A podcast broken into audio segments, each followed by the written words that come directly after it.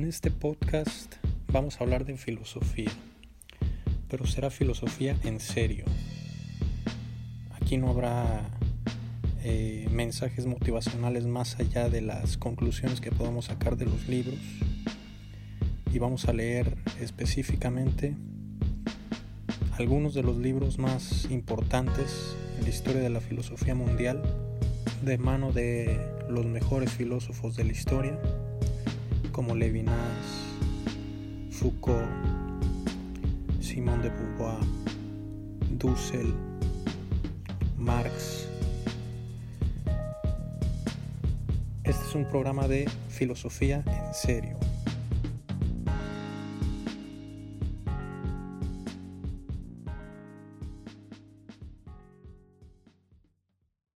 Bien, vamos a continuar con Totalidad de Infinito de Levinas. Nos quedamos en, en que el deseo metafísico tiende hacia algo totalmente otro, hacia lo absolutamente otro, y no algo que es simplemente otro, como las cosas o los objetos del mundo, que esconden su interior o que lo rodean. Es decir, todo. El deseo metafísico tiende hacia lo absolutamente otro. Continuamos. El análisis habitual del deseo no es capaz de acabar con esta pretensión singular. O sea, si analizáramos qué es el deseo, no acabaría con esta pretensión, es decir, con este deseo metafísico. En la interpretación común, a la base del deseo ha de estar la necesidad. El deseo sería la marca de un ser indigente e incompleto o decaído respecto de su pasada grandeza o de su grandeza anterior, despojado de una grandeza anterior. Y es que para cualquier deseo, o mejor dicho, cualquier deseo, tiene una necesidad por detrás, es su presupuesto, es el presupuesto del deseo la necesidad. Tener necesidad de algo suscita el deseo de ese algo. El deseo sería la marca de un ser indigente e incompleto, despojado de una grandeza anterior. El deseo sería entonces un signo o una marca de un ser, la marca de un ser, incompleto, indigente, a la que le falta o al que le falta algo. Si la necesidad es una negatividad, es decir, una falta de, entonces el deseo suscitado por la necesidad es la marca o el signo de un ser incompleto, indigente, que le falta algo. Coincidiría con la conciencia de lo que se ha perdido sería esencialmente nostalgia, dolor por regresar. Eso sería básicamente el deseo, la conciencia de lo que se ha perdido. Si yo tengo hambre, tengo conciencia de querer comida. Tengo conciencia de lo que he perdido y necesito o me falta sería esencialmente nostalgia. El deseo es nostalgia. El deseo es conciencia de lo que se ha perdido. El deseo es un dolor por regresar a esa pasada grandeza. Así se resumen todos los deseos, sean cuales sean. Deseo de otra casa, de otro auto, de ir a viajar, de regresar con un ex, de regresar a una grandeza anterior, con el satisfactor, que es la cosa que niega la negatividad, es decir, que niega la necesidad. Esto sería el deseo, una nostalgia, un dolor por regresar.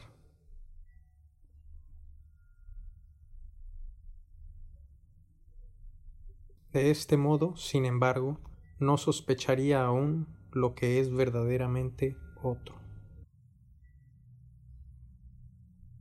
Y es que dijimos que vamos a analizar el deseo metafísico.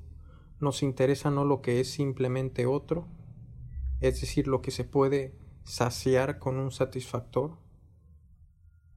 Es decir, no nos interesa esa nostalgia, esa conciencia de lo que se ha perdido. No nos interesa el deseo comúnmente interpretado, sino que nos interesa el deseo de lo absolutamente otro. Y es por esto que analizando el deseo como lo hicimos, no sospechamos ni podemos sospechar aún lo que es verdaderamente otro, lo que es desear algo verdaderamente otro. Se pone interesante saber qué es esta cosa provisionalmente, porque aún no sabemos qué es, que se distingue de todo porque si todo es un satisfactor de un deseo suscitado por una necesidad, entonces ¿qué sobra? ¿Qué es lo que sobra? Si ya abarcamos los cuadros, las pinturas, los viajes, los autos, los lápices, la comida, las relaciones amorosas, y esto tiene un asterisco, porque vamos a ver después que es precisamente en esta relación con las personas donde vamos a encontrar este deseo metafísico. Pero vamos a ponerlo en suspensión, esas relaciones con las personas, en pausa. Pero si todo lo demás, el universo entero, queda descrito por el análisis habitual del deseo, si todos esos otros quedan inscritos en el deseo, entonces ¿qué es lo verdaderamente otro, lo absolutamente otro o lo totalmente otro? Vamos a ver. El deseo metafísico no aspira a regresar, porque es deseo de un país en el que no nacimos y esto es metáfora. El deseo metafísico no aspira a regresar a ninguna grandeza anterior, a que, ah, ya tengo comida, ya tengo el auto, ya tengo el viaje, ya regresé con mi ex. Es deseo de un país, en metáfora, en el que no nacimos. Y si uno no nace en un país, no puede regresar a ese país como residente nato de ese país. Es imposible el retorno, el regreso. Y así se describen todos los deseos. El deseo metafísico no aspira a regresar, porque es deseo de un país en el que no nacimos, de un país extraño a toda la naturaleza, a todo el universo, diría yo, que no ha sido nuestra patria, y al que nunca nos trasladaremos o al que nunca iremos. No podemos ir a ese otro país. No podemos ir o estar en ese o en eso que es absolutamente otro. El deseo metafísico no descansa sobre ningún parentesco previo.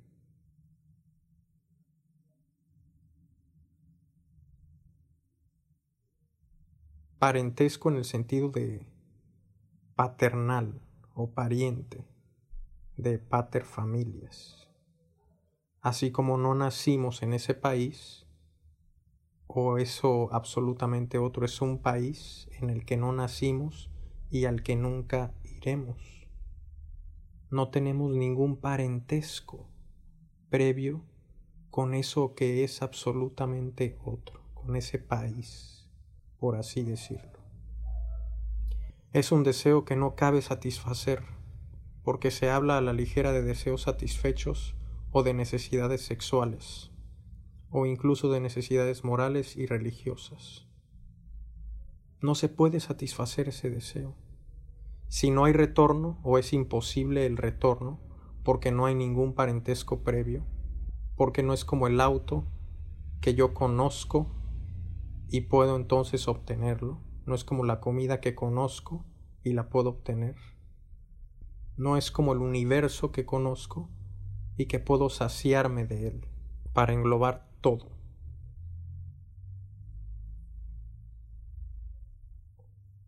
Se habla a la ligera de deseos satisfechos o de necesidades sexuales. Aquí entra el asterisco que antes mencioné, una relación con una persona. Una cosa es un deseo sexual que se puede satisfacer con la otra persona, un beso, una caricia, hacer el amor.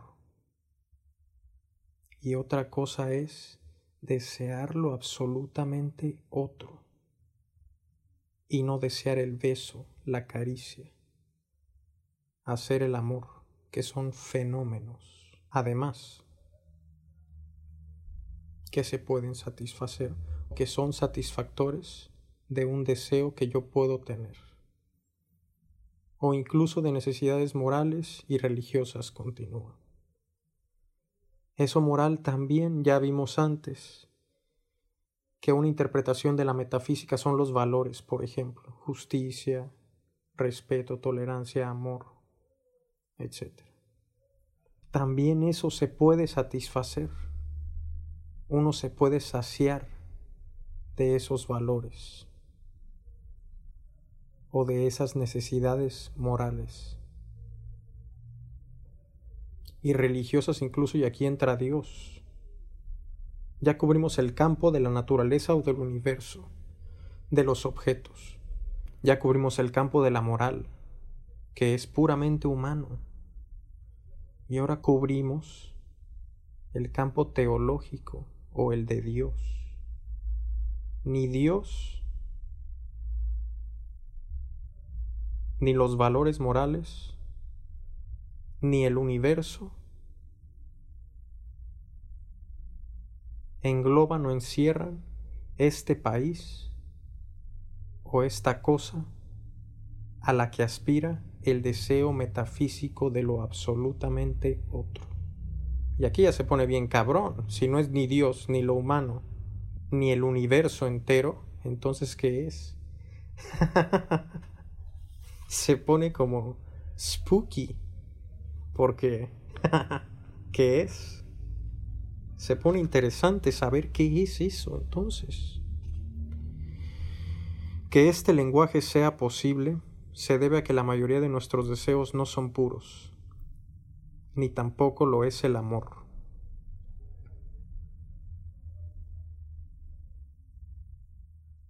Son deseos como sucios, manchados, pero no en un sentido moral como si coger fuera malo. No.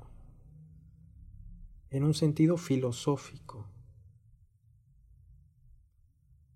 Están como manchados de un parentesco previo, de un conocimiento, del mundo, por último. Están manchados del mundo.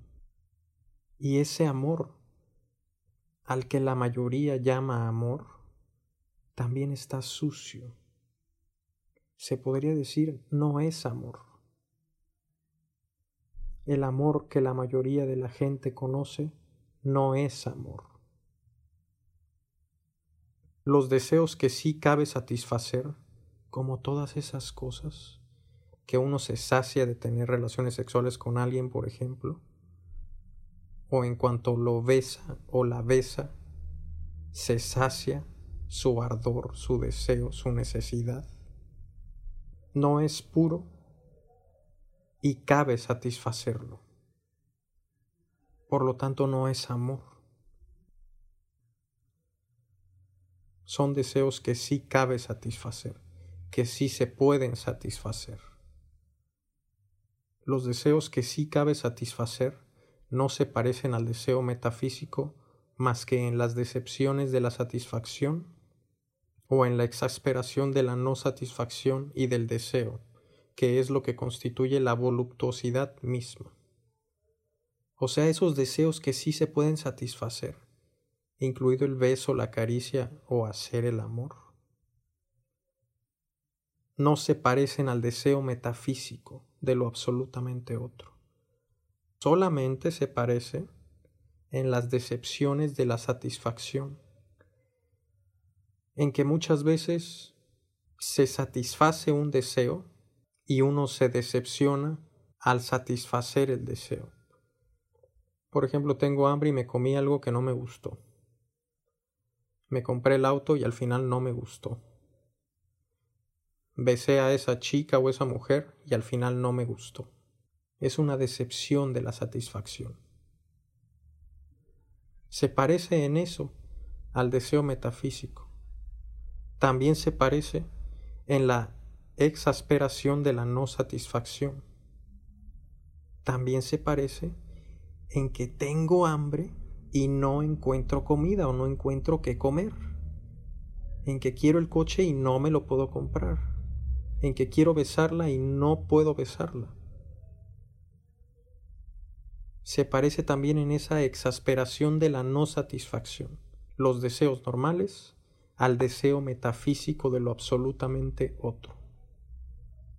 Entonces ya van dos aspectos en los que se parece el deseo comúnmente interpretado al deseo metafísico de lo absolutamente otro, en que decepciona y en que exaspera la no satisfacción o no poder satisfacerlo.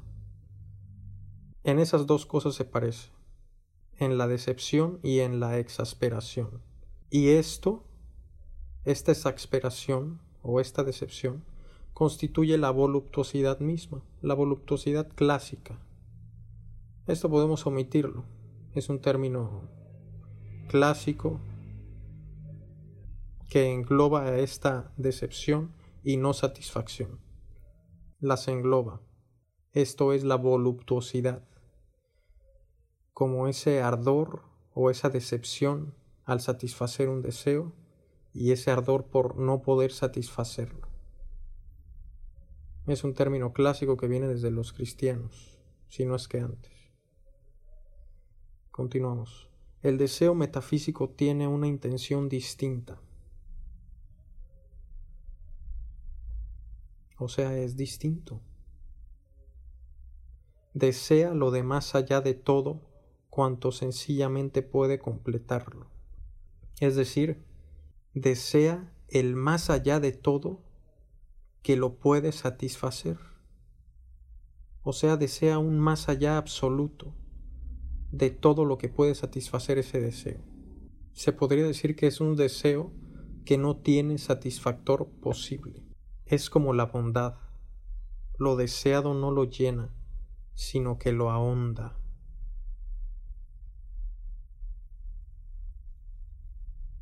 Lo deseado, el satisfactor, lo que saciaría la necesidad, no lo llena, no llena el hueco, no lo completa, no lo satisface, sino que ahonda el hueco, lo vuelve más profundo. Es como una tendencia hacia un abismo, porque mientras más lo desea y más se acerca a él, más hondo se hace el agujero que quiere llenar. Y así es la bondad. La bondad entendida éticamente, ética duceleana, una ética de la liberación, que luego vamos a ver. Es como la bondad, el deseo metafísico. Ser bueno con alguien hacer una buena obra o bien obrar con alguien no satisface una necesidad cuando se hace honestamente y no para obtener un beneficio. Entonces no es bondad, es trabajo para obtener un beneficio. Se podría decir es una actividad económica y no puramente ética o moral, mejor dicho. Pues una vez que la ética se decanta en actos, se convierte en una moral, que puede ser vigente o de los dominadores, o nueva y de los oprimidos, Pero este es otro tema, que aquí se intersecta con este. Cuando uno hace una buena obra honestamente con alguien, no se satisface ningún deseo en mí, sino que se ahonda más bien el hueco que llevo dentro, es como dar una parte de mí. Se ahonda el espacio de mi ser que da o dona algo a otro. Es como un regalo, y regalar no es obtener, sino dar. Como uno desea hacer esa buena obra, lo deseado no, lo, no me llena, no lo lleno, sino que lo ahonda, me crea un espacio. Me di, estoy dando ya sea que dé con mi cuerpo o ya sea que dé como un regalo, de cualquier tipo.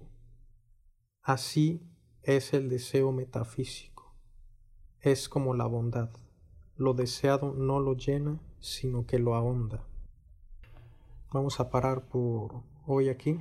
Espero que les guste y nos vemos en la siguiente. Gracias.